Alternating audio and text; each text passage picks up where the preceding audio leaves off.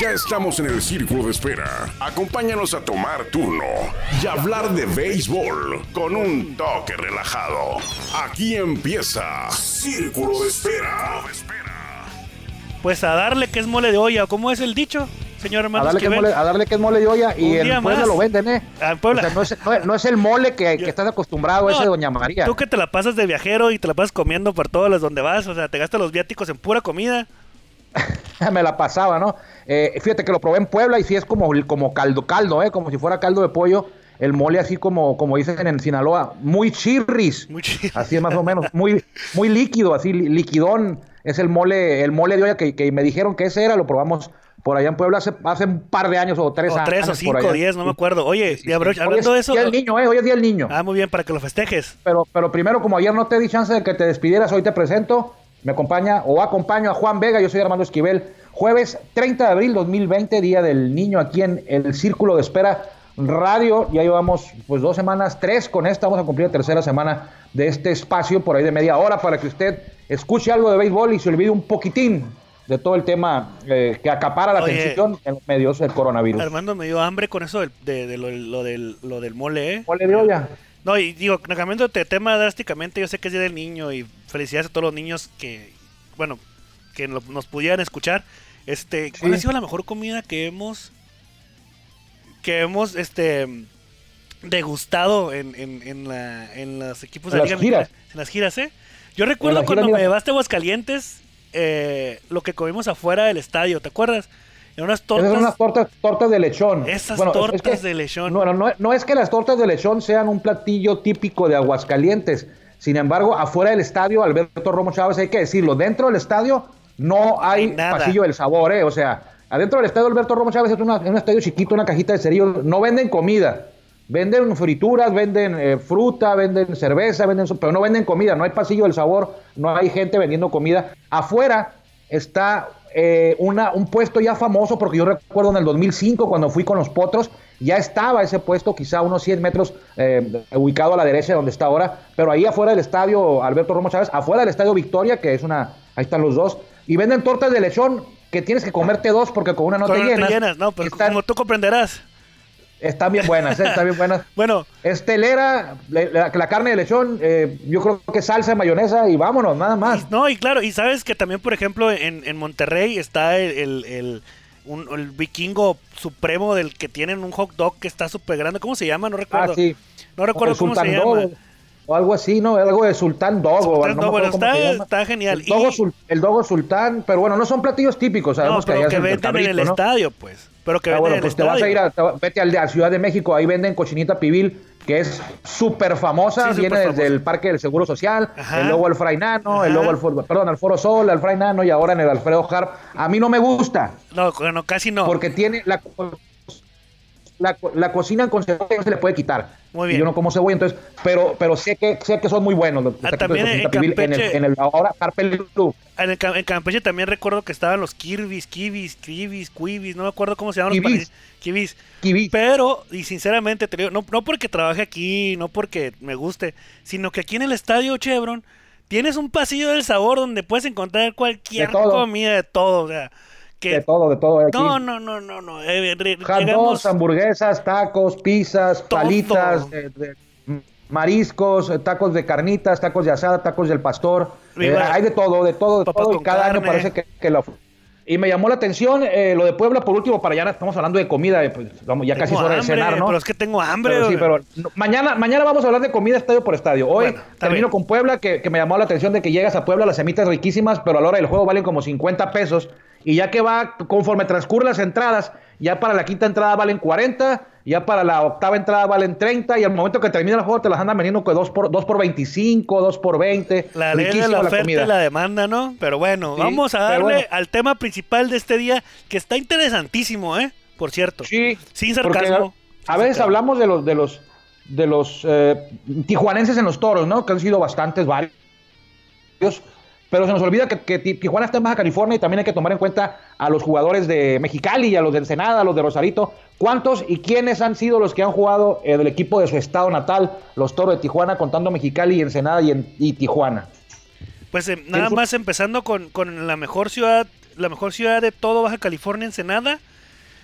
Pedro Arenas, que yo lo conocí cuando estaba chiquito, chiquito, tenía como unos 8 años Pedro Arenas, que lo... Pedro Arenas. Que lo Fíjate que Pedro Arenas Municipal. debutó en el 2017, si 17, mal ujú. no recuerdo. Sí, sí, y sí. eh, varios juegos, pero no pudo conectar eh, hit, eh, o sea, él estuvo con toros, debutó con toros, eh, vio acción en algunos juegos, tuvo va- varios turnos, no, una cantidad corta, por ahí de unos 10, de haber tenido 12 turnos. Hizo varios buenos contactos, pero no tuvo suerte. Varios, varios de los contactos que hizo fueron a las manos, ¿eh? Y bien, bien conectados, líneas a- a- a- de- o rodados fuertes, pero no iban a los huecos, iban directamente al filiador y no tuvo la fortuna de conectar eh, su imparable. eh, todavía se mantiene activo, sin embargo está en la Liga Norte de México desde el 2000, ya no pertenece a Toros, desde el 2018 ya está en la Liga Norte de México, ha pasado dos años en las sucursales y no ha podido regresar este Pedro Arenas, que es un figurón ahí en Ensenada, eh, tanto en el softball como en el béisbol local. Sí, eh, yo lo, digo, lo conocí de, de- de chico, de muy, de muy chico, cuando jugaba eh, en las ligas infantiles. Y como tú lo mencionas, Armando, en el 2017 estuvo participando siete juegos con 10 apariciones al bat y ningún hit. Un ponche y una base Sí, por bola te lo digo- que tiene registrado. Y Se en- pasó, ¿no? De pérdida, pero varios, varios fueron buenos contactos. Yo estuve, yo fui testigo de varios. Sí, claro, y en el 2018.1, gracias a tu amigo Javier Salinas, estuvo en tres juegos con dos apariciones y dos veces lo poncharon. Entonces no le fue para nada bien en la Liga Mexicana de Béisbol, pero en las ligas menores, mejor dicho, en las sucursales, la Liga Norte de México, en la Amateur en Ensenada, perdón, la Municipal de Ensenada y la softball, municipal y, la rompe, dice- la rompe. sí, es, es una estrella, Pedro y viene de una familia de tradición beisbolera, sus tíos, sus, sus papás, sus hermanos, eh, primos, Primos, la mayoría de su tíos. familia tienen un historial eh, muy grande y conocido ahí en Ensenada por, por su participación en los diamantes, tanto en el béisbol como en el, el softball. Ali- Fernando Lozano, Así es, lanzador. Fernando Lozano lanzador, también estuvo muy poco, ¿no? El año, ¿fue el año pasado? No, fue el 2018 también. Ajá. Y jugó por ahí de, no tengo el, el dato exacto yo, pero creo que estuvo por unos tres juegos o cuatro como relevista. No me acuerdo si también abrió un juego Fernando Lozano. Eh, fue una, una temporada en la que dos Fernandos debutaron, Fernando Lozano y Fernando Holguín, del que hablaremos más tarde, porque él es de Tijuana, no Ensenada. Y este Fernando Lozano es el, fue el segundo ensenadense en jugar con los Toros de Tijuana. Luego de Pedro Arenas fue Lozano, el segundo es un jovencito todavía, ¿eh? Sí, estuvo en tres juegos, eh, lanzó tres entradas, le dieron tres hits, le anotaron una carrera, una base por bola y un ponche. Eh, estuvo nada más en el 18.2, gracias a Salinas. Ajá. Este, y después fue, fue firmado por los Phillies de Filadelfia. Así es. Ahorita eh, en el 2019 estuvo participando con los Phillies de Filadelfia con, con 5 ganados, 0 perdidos, con una efectividad de 1.99 para 31.2 este, entradas eh, lanzadas. ¿no? Creo Pero no, que no, fue, está con- no fue con los Phillies, ¿eh? No, no, fue bueno, no, pero la sucursal de. Phillies lo Sí, sí, sí, entiende. sí. La gente la gente que está escuchando este Bueno. programa lo entiende. Usted Bueno, que es un pa- pa' que tendencioso que, claro. quiere que yo que crea que, que toda la gente se, que se dé cuenta que yo no sé de béisbol, pues no, ahí están los datos. que para que le quede más claro a la gente que, fue con los Phillies de Filadelfia, no, fue con la organización de los Phillies, que yo creo que había sido categoría A, ¿eh? No, Porque, no, hombre, es- 5-0 con los Phillies, la rompió entonces, ¿no? No, no, es y el con más, los- Philip, y el más pues- reciente, el más reciente y el más exitoso de tus paisanos con los toros, porque nada más han, han habido tres jugadores que han nacido en Ensenada y que han jugado con los toros: Pedro Arenas, Fernando Lozano y Fernando Pérez. que también. lo conocí de chiquito, es, es este eh, es familia de todo, de Mario Pérez y todo, la familia de beisbolistas que hay en Ensenada, que son sí, sí, los sí. arraigados de toda la vida, conocidos míos, este y sí, como tú lo mencionas, eh, Fernando Pérez que también es- debutó en Liga Mexicana de Béisbol, debutó con los Toros de Tijuana y que ahorita está pertenece a los Piratas de Campeche, sin más, si mal no lo recuerdo, ¿no? Así es, así fue el año pasado, él y José Guadalupe Chávez. No sé si ya esté de regreso por acá con, con toros, pero bueno, en pretemporada no estuvo. Ahí en, Tem- en Tucson, perdón, en Tempi no estuvo, entonces es probable que siga con, con los Piratas de Campeche. Lo averiguaremos y se lo platicaremos a usted. Eh, ellos son los tres de Ensenada, solamente ha habido tres jugadores de Ensenada que han participado con toros en la Liga Mexicana de Béisbol, porque bueno, también toros tuvo la Liga Norte, ¿no? Y de Mexicali nomás han sido dos, Juan, amigos, los mexicalenses que se han vestido de toros y fíjate, me parece extraño y curioso que los dos fueron en el 2004 y cuando todos regresan en el 2014 no ha habido ningún cachanilla con toros. Y eso que estamos cerquita, ¿no? A, a, a- a 100 kilómetros. Yo sé que no nos quieren mucho los, los cachanillas, pero, pero bueno, este es béisbol. En, Bueno, en en, en- los de Ensenada Sí. sí nos quieren, ¿eh? Los de, los de Tijuana no, pero a, a nosotros de Ensenada Si nos quieren, a los ustedes tijuanenses no. Pero bien. Sí, fíjate, a mí hizo algo curioso el año pasado que fuimos a Mexicali, lo voy a contar como un- aquí entre paréntesis. Había un anuncio de una farmacia. Habías que el estadio tiene un- una, una farmacia Santa Mónica, se llama el estadio ahora Sí. de lo- del Nido. Te voy a correr el comercial, la- eh, te voy a correr el comercial. Sali- salieron unas chicas, salieron unas chicas ahí diciendo, eh, los invitamos a los Juegos de los Águilas. Si usted es de Tecate, venga, lo esperamos. Si usted es de Ensenada, venga, lo esperamos. Si usted es de Rosarito, si usted es de San Luis, si usted... Total que le dieron toda la vuelta a, todos los- a todas la- la- la- las latitudes de aquí del estado de Baja California, incluyendo también la parte noroeste de Sonora. Y luego al final dicen, y si usted es de Tijuana, y se quedan las dos chicas, se voltean a ver entre los dos y dicen, pues, pues Pues Bien, también, véngase, pues. véngase. o sea, y, y era, una- era un anuncio, pues, antes del esta- en el estadio de, de los Águilas, así como que Meitecate, pues, vénganse, amigos, y Rosarito, y de todo. De Tijuana, pues, Ingesú también, véngase para acá. Y dije, órale, Es o sea, una es realidad serio. histórica, una realidad histórica. Pero bueno, Es en serio. entonces, eh, sí lo comentas ahí de que, de que lo- los cachanillas, los únicos dos que han participado en las filas de toros de Tijuana han sido David Cortés y El Chile García. Cortés, otros le dicen, muchos le dicen el. Chile Cárdenas. El Chile Cárdenas, Chile Cortés. ¿Por qué Chile Cárdenas? eh? ¿Quién sabe? Por Es que no sé cómo están los apellidos, como, como Urquidi, José Luis Hernández se llama, y, y le- y él se pone José Luis, Her- José Luis Urquidi, eh, no, no, no sé qué, qué movimiento hay. Yo me acuerdo que del Chile Cortés tiene un hermano también, que me tocó acompañarlo a un nacional por allá en Monterrey, de primera fuerza con Baja California. Chile Cortés eh, jugó en grandes ligas y, y llegó a Toros en el 2014, 2004, perdón, y ahora es eh, directivo de los eh, Leones de Yucatán, ¿no? Yucatán, Así es. Hablando de Leones de Yucatán, ahorita ya, ya te estuve rastreando a Fernando Pérez y pertenece a los Leones de Yucatán, ¿eh? Ah, es cierto, Sí. ya me acordé. Tiene razón, en el cambio, en el cambio de Samayoa. Así es. Está, está, eh, pertenece a los a, a Leones de Yucatán. Nada más para fue- como dato, ¿no? Sí, qué, qué bueno que lo contaste porque sí, cierto, ya me acordé. Fue en el, en el, en el movimiento por Samayoa, o algo, algo por ahí hubo. Y el otro, el otro, el otro, bueno, gran, gran trayectoria de David Cortés, uno de los 130 nacidos en México que jugaron de ligas, eh, varios años estuvo por allá, llegó aquí a Tijuana ya, ya en la parte final de su carrera y creo que fue de los últimos equipos en los que participó como portero profesional y ahora es directivo exitoso con los Leones en la Liga Mexicana de Béisbol, también fue eh, directivo con los Águilas de Mexicali, de donde es. nació él. Y el otro, que casi nadie se acuerda, porque yo hice esta pregunta en mi, en mi plataforma, en mi cuenta de Facebook, de cuáles eran los, mexican, los mexicalenses que habían jugado con toros, y todos contestaban que David Cortés, pero no se acordaban, porque es muy complicado conseguir estadísticas de la Liga Mexicana de Béisbol del 2004 para abajo. Del 2005 para arriba está un poco más fácil porque están en el Game Day, en, el sistema de, estadísticas avanzadas de la liga. Pero el 2004, cuando, cuando estaban los toros, para abajo es muy complicado y vienen muchas estadísticas que no tienen el nombre del jugador. Una de ellas es Andy García. Yo me acuerdo de Andy García porque ahorita te dije que el hermano del Chile Cortés fue a un nacional de béisbol a- a- a- con Baja California a Monterrey. Pues uno de los que iba ahí era un zurdito llamado Andy García, que es del Valle de Mexicali, que todavía juega, por cierto, en veteranos.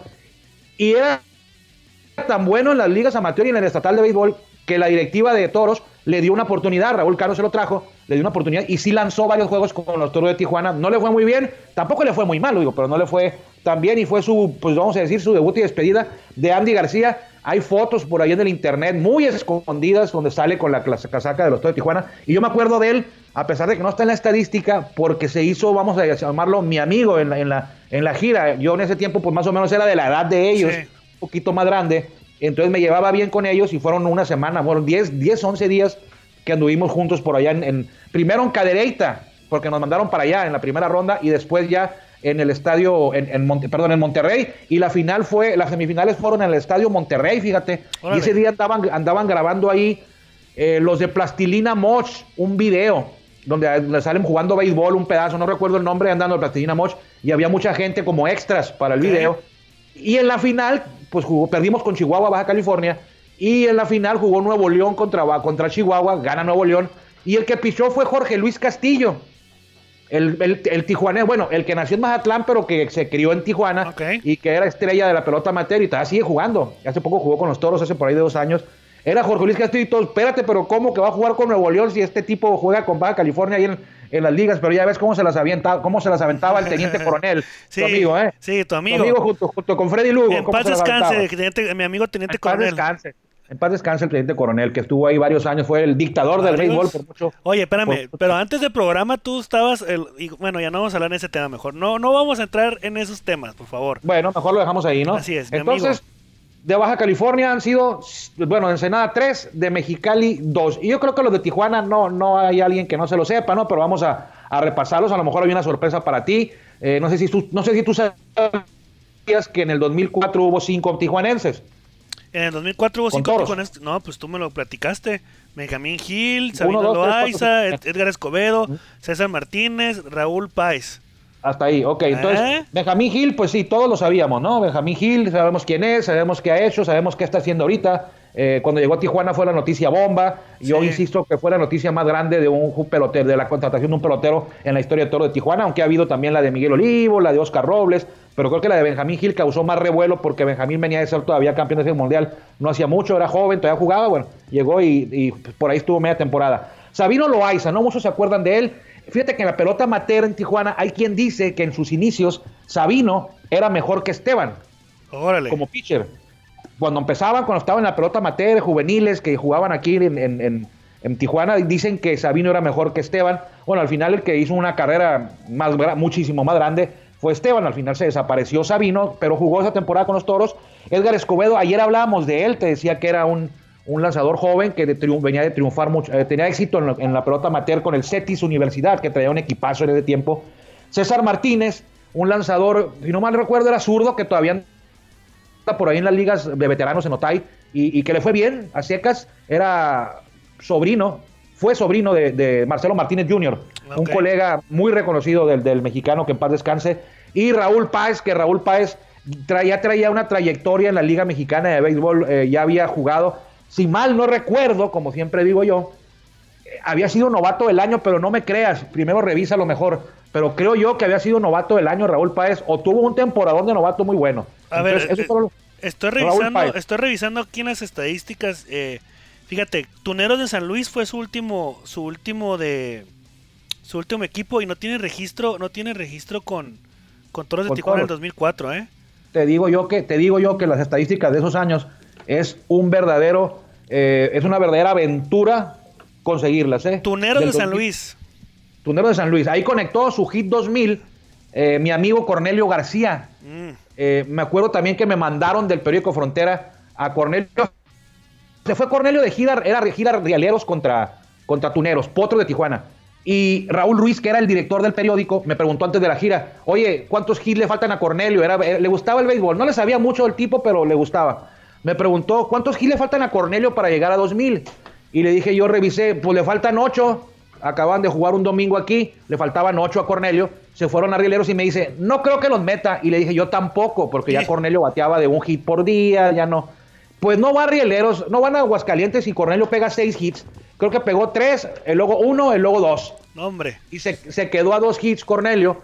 Y en ese momento me habló Raúl a mí y me dice, oye, prepárate para que te vayas a San Luis me preguntó que, cuando le digo, ¿sabes qué? Me, a, prepárate para que te vayas a San Luis.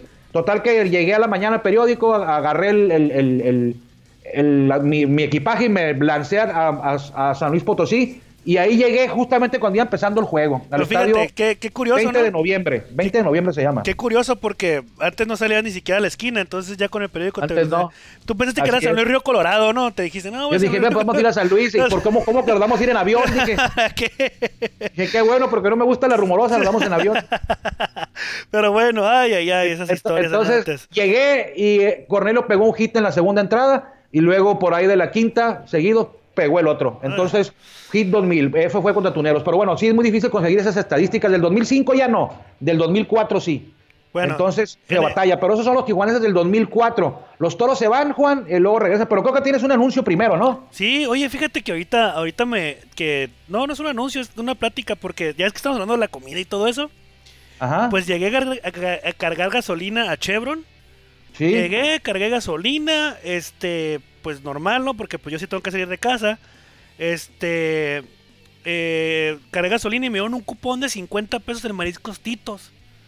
Y a ver, echaste gasolina. Ajá, y me dieron un cupón de 50 pesos para hacerlo válido en mariscos tito.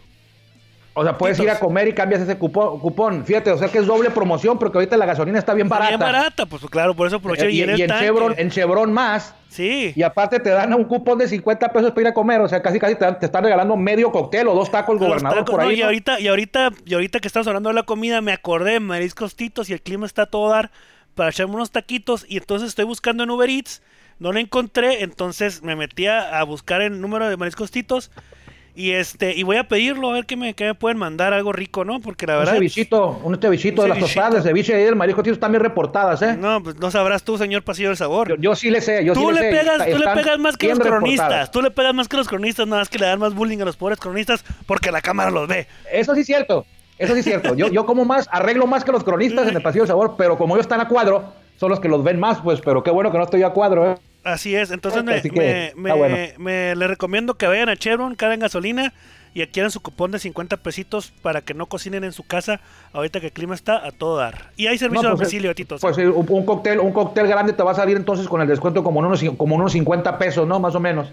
sí, no, claro. 70 pesos. Ajá, como 20, 25 pesos. Sí, y te lo pueden, bien. tiene servicio a domicilio, pues es lo más importante. Digo, para no salir. Bueno. Yo que estoy en la calle, Muy pues bien. otra cosa ¿Quién- será. Quien también le pegaba duro y le sigue pegando duro a todo lo que es mariscos y todo ese rollo es Oscar Robles, el pa- paisano. Y él llega a Tijuana el 2015. Me acuerdo que hicimos una rueda de prensa ahí en el Gran Hotel con toritas, de, de- de- eh, perdón, los edecanes, las toritas, con las mascotas de la prensa ahí. Fue un revuelo generalizado en el, en el Gran Hotel para presentar a Oscar Robles, quien en el 2015 compartió el equipo, bueno, estuvo también en el 2000, en 2000 en 2015 con Bernardo Eras, Román Peña y Emanuel Valdés. Todos ellos jugaron con los Toros de Tijuana en el 2015. Sí, este también.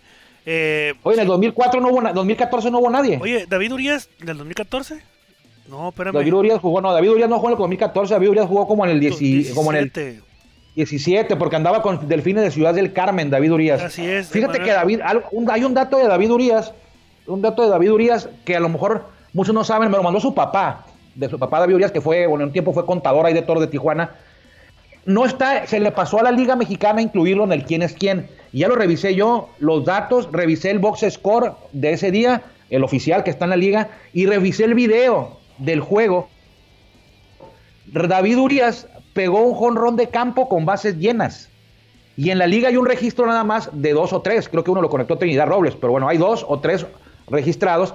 Y este les pasó de noche. Bueno, a mí también me pasó de noche porque no sabía. Con toros. Pero David- con, no, los, lo pegó con delfines, creo. Es que a lo mejor le marcaron, le marcaron hit y error del, a lo mejor del, del fildeador.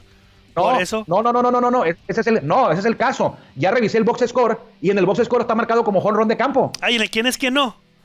Y en el quién es quién no está registrado ese jonrón. En el quién, Ah, quién es quién dice monos. eh, jonrones de campo con bases llenas conectados en todos los tiempos y vienen dos.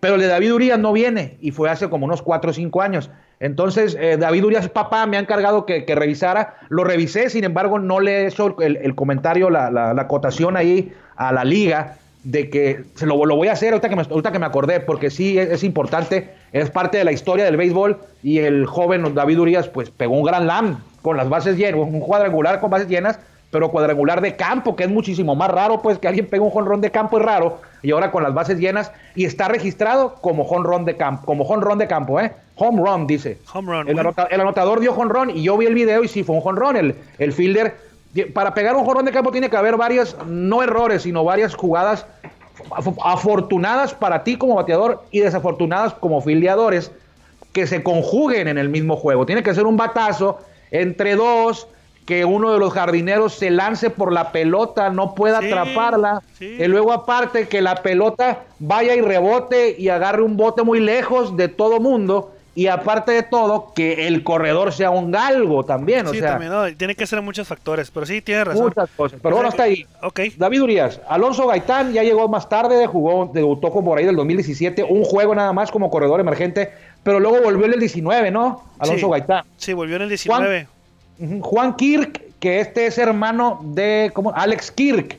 Alex Kirk, una de las futuras estrellas de los azulejos. Dicen que tiene mucho potencial. Alex Kirk está escalando en ligas menores. Bueno, estaba, porque ahorita no está jugando nadie, ¿no? Sí. Pero Juan Kirk, su hermano, eh, este, Alex Kirk está con azulejos. Juan Kirk, su hermano, jugó con toros cuando aquella ocasión que, eh, afortunadamente para él, desafortunadamente para los toros en el 2017, Juan Apodaca cocinando se rebanó un dedo. Sí. ¿Te acuerdas? Luego se queda, se queda, se queda Gabriel Gutiérrez de titular con Juan Kirk de suplente, le, le subieron a Juan Kirk como suplente. Y el primer día, Gabriel Gutiérrez en una jugada que no tenía ni chiste, iba ganando todos como 7-1 en la novena, octava, Sí. va y se embarra en el backstop, que iba a Sí. ser una atrapada. Sí. Y se lesiona. Sí. Se lesiona en un lapso como de 3, 4, 5 días. Pasó todo eso. Pues Juan King le tocó debutar, imagínate. No, le tocó debutar con toda la bola de caballos, Miguel Peña, Manny Barreda, todos los que traía toros, y él, el novatito ahí cachando, lo hizo muy bien y de hecho pegó Sí. hit, él, pudo conectar de hit. ¿eh? Sí, pues tuvo 17 juegos eh, con 28 oportunidades en- a- al plato para batear. Solamente pegó 5 hits en las 28 oportunidades con dos carreras producidas y 5 ponches. Ok.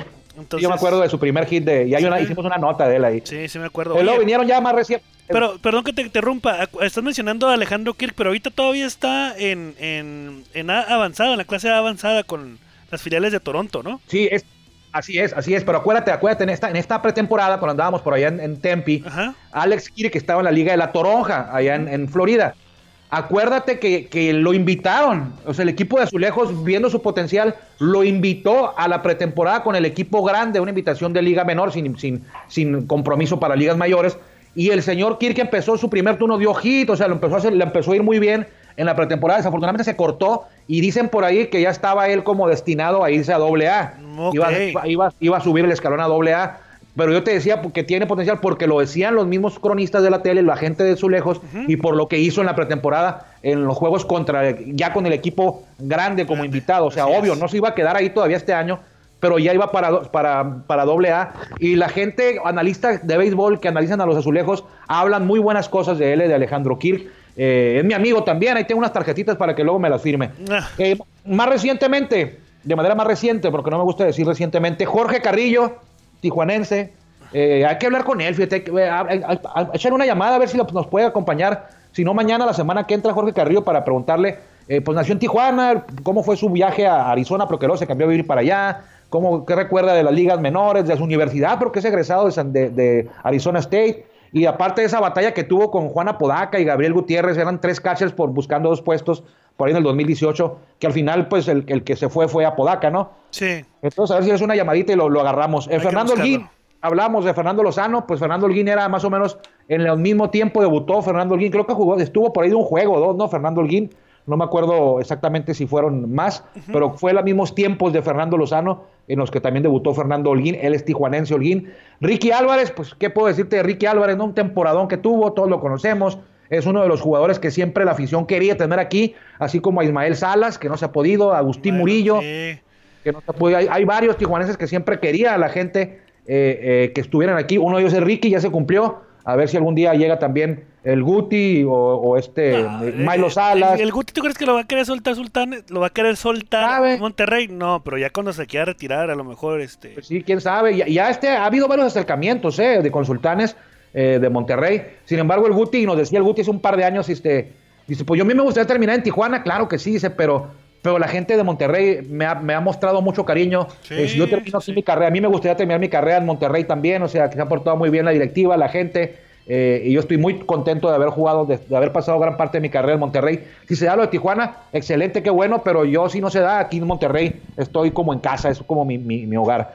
Y también del año pasado, el, el, el Cochelo, José del Palacio. Sí, José del Palacio, que, que también nada más tuvo participación en un juego, ¿no? O en dos juegos, no, No, recuerdo no, bien. José del Palacio tuvo más, no, José del Palacio jugó más. No recuerdo, fíjate. ¿eh?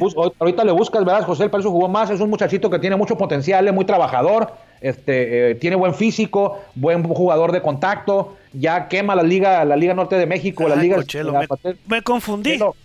Me ¿Con quién? confundí. Con Joel Muñoz. Con Joel Muñoz. No, sí, así es. No hubo 23 juegos, tienes razón. en el no, sí 2019, sí.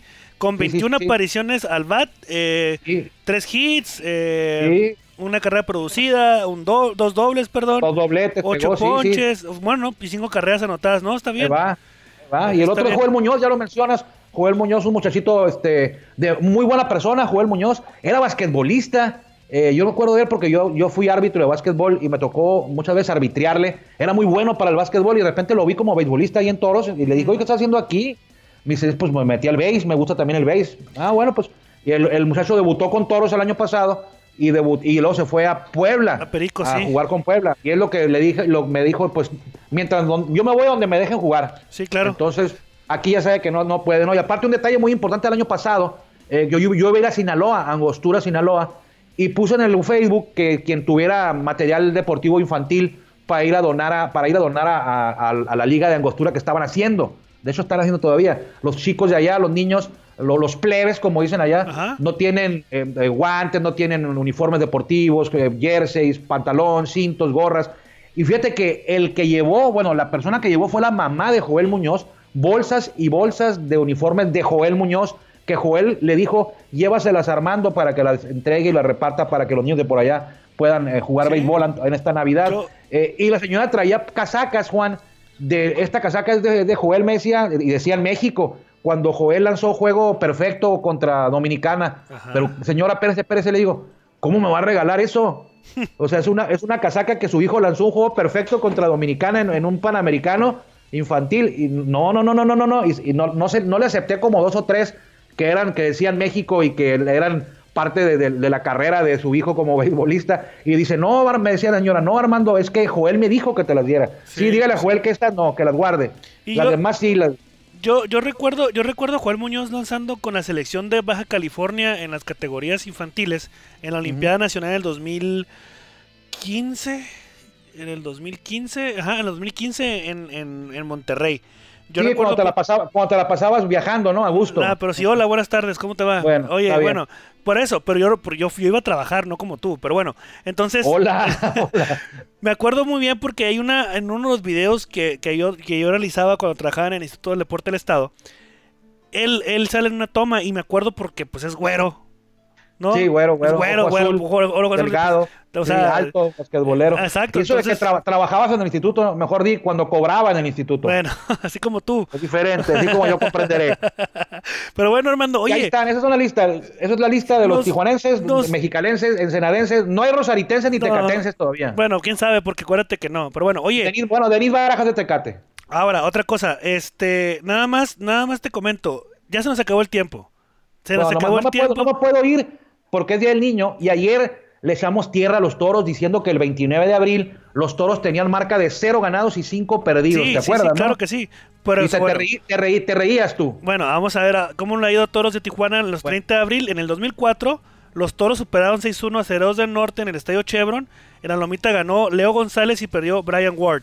Brian el- Ward era el, el jugador de ligas, ¿eh? En el Así 2014, que, en el dos- menciónalo bien, Brian Ward. Sí, pero Bueno, pues es que como ya nos van a cortar la, la- la- ya sabes, el tiempo, pues no queremos alargarnos Rápido, tanto. 2014. Los Toros vencieron 4-3 a los Delfines de Ciudad del Carmen en el Estadio Chevron con triunfo de José Ascaño y derrota para Thiago da Silva, brasileño, otra vez lo mencionamos.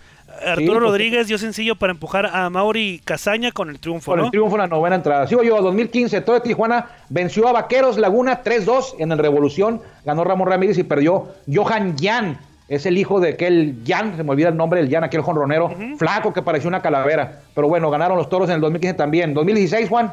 En el 2016, los Toros de Tijuana le cobró factura a los Aceros del Norte al vencerlos 4-0 eh, en el marcador con lanzamientos del ganador Alex Anavia, quien superó a su antagonista Sasagi Sánchez. ¿Qué fue de él? No, Sánchez, así se llama, Sasaji ¿Dónde, Sánchez. anda, dónde anda ahorita él? No me. Anda, yo creo que por ahí anda, ahí andaba con tomateros también. Digo que le dijiste que le cobró la factura porque un día antes había ganado José Oyer Vides 1-0 a los toros. Ok, ok, ok. Entonces, Luego el sábado, que es este día, Así le es. ganaron los toros 4-0. Y el domingo fue, fue aquel duelo tan anunciado entre George Lowy y Barry Enright que ganó George Lowy, que mañana vamos a hablar de él. ah, muy bien. Bueno, en el Porque ese 2017, fue el primero de mayo. En el 2017 los Toros de Tijuana le pegaron 11-4 a los Diablos Rojos del México en el Fray Nano. En el Cerrito estuvo Dani Gutiérrez, eh, mientras que el escalabro fue para David Reyes. En la Este juego tiene algo especial, ¿eh? Síguele, tiene algo especial. en la ofensiva fronteriza hubo bombazos de Alex Liddy, Dustin Martin, Roberto López y Corey Brown. Este último para llegar a cinco juegos consecutivos con un tablazo. Lo mencionabas ayer, la- Corey Brown. ayer que te dije, eh, hoy, un día como hoy, un día del niño de- de- del 2017, Corey Brown llegó a cinco juegos consecutivos con cuadrangular y implantó la marca que aún se mantiene vigente. Ya al día siguiente, al jugaron contra, contra Rieleros, creo, sí. Estuvo raro porque esa vez jugaron viernes, sábado y domingo contra Diablos y luego descansamos el lunes en la carretera, porque Sí. el martes, y miércoles y jueves jugamos en Aguascalientes y ahí, en un estadio donde tú pensarías que, que la- le iba a tener más fácil Corey Brown para Porque casi no vuela la bola, así es. Lo frenaron y se quedó en 5. ¿Y el 2019? Los Toros Tijuana ganaron 9-6 a Zarapeoro de Saltillo en el Chevron. La victoria fue para el Jumbo Díaz, mi carnal, con salvamento de Jake Sánchez y perdió Mario Mesa. En la ofensiva Órale, taurina brillaron Jesús Valdés y Luis Cochito Cruz con batazos de vuelta entera. Armando, no quiero ser grosero Le va- contigo. ¿Le, ganará, ¿Le ganarás a Jumbo Díaz al Mario Kart? No, hombre, no, claro que sí le gano, hombre. Bueno, No te gano a ti, te gano a ti. Un día como hoy debutó Juan Acevedo, Noé Muñoz y Beto Ávila. Y un día como hoy los toros tienen marca de 6-0. De 6-0. Ah, sí, cierto. 6-0. 6 ganados, 0 perdidos. Ayer, un día, un día 29 de abril, tienen marca de 0-5. Fíjate cómo, cómo son las cosas en el béisbol, ¿no? Sí. Y, y bueno, los toros, aparte, para que les metas dos seguidos está muy complicado. Bueno. Entonces, un, un día del niño, el día del niño, los toros juegan 6-0. Así que. Se motivan. Creo que es el, creo que es el único día ¿eh? en- del año en el que los toros no han perdido. Bueno, Pero que ahí, lo, ahí lo iremos, ahí lo iremos viendo. Saludos a todos. Neto Torres, Sam- Sammy Dosón, Cristian Reyes, ¿quién más? El que mandó saludos. A varios más que se me van. Eh, gracias por escucharnos. Nos vemos por aquí mañana. Juan, eh, te voy a dejar que te despidas porque luego te molestas. No, no, claro que no. Este, muchas gracias por escucharnos. Eh, mañana esperen otra vez el programa Círculo Espera, que lo hacemos con mucho corazón para ustedes. Que tengan una excelente Así tarde. es. Así es. Fierro plebes. Que les vaya bien. Gracias por acompañarnos en el Círculo de Espera. Nos escuchamos próximamente. Círculo de Espera.